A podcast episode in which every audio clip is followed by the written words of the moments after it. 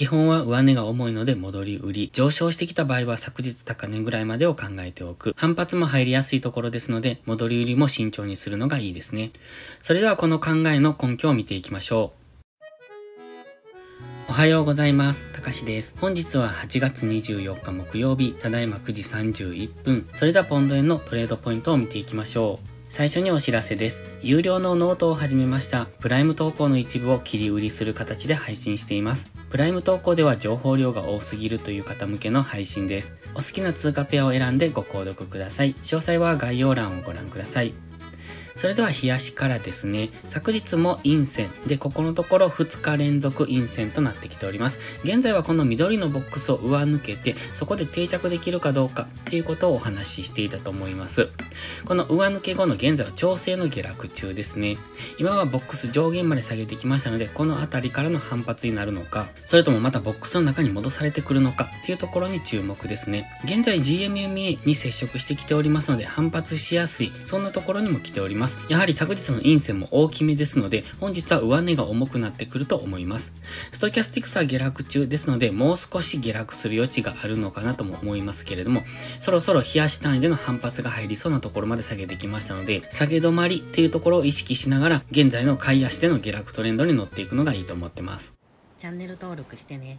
では4時間足です。昨日は大きく下落をしてきました。基本的には今 GMMA の下に潜り込んできましたので、4時間足での上昇トレンドを崩してきた形になってます。今 GMMA の下に入ってきてますので、今本日もし上昇してきたとしても GMMA 付近っていうのは上値が重くなってくると思いますので、そのあたりからの下落っていうところを考えておきたい。ただし先ほど言いましたように、日足の GMMA にぶつかってきておりますので、本日は4時間足と日足の GMMA で挟まれた現在地付近でのレンジになる可能性も考えておきたいですね。そして4時間足ストキャスティックスは安値圏からゴールデンクロス。前回のゴールデンクロスを見てると比較的上昇してますので、今下落トレンドの初動だと考えると、ここからは一旦調整の上昇に入るタイミングと考えられますので、本日は上昇傾向の動きをしやすい。ただし、昨日の大きな下落がありますので、上昇傾向とは言いましても、難しい動きをするんじゃないのかなと。基本的には戻り売りがされやすい。そんな試合ではありますね。では、1 1時間足です。1時間足は下落トレンドを描いておりますので、まずはこの流れに沿っていくですね。それがこの黄色の矢印の動きです。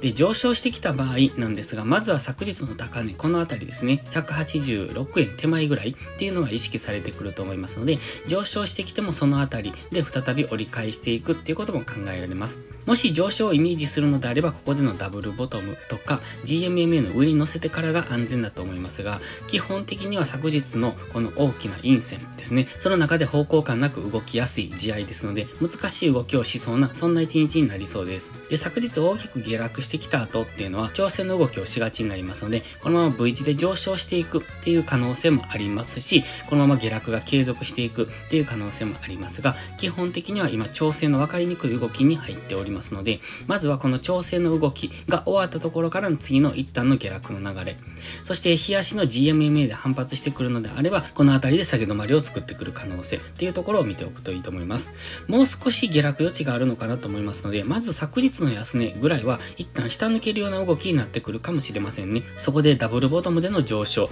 みたいな形で日足の上昇に入っていく可能性もありますので、本日はそこを見ておくのがいいと思います。とにかく今日は調整の動きをしそうですので、分かりにくい動きをする可能性がありますので、無理なトレードは避けるようにしていきましょう。それでは本日は以上です。この動画が分かりやすいと思ったらいいねとチャンネル登録をお願いします。そして最後にお知らせです。ポストプライムという SNS 限定で夕方にドル円の相場分析を無料でしてますが、プライム投稿という有料投稿もしております。こちらのプライム会員は日々の相場分析で環境認識を鍛え、週末限定動画でスキルアップをする至れり尽くせりの内容となっております。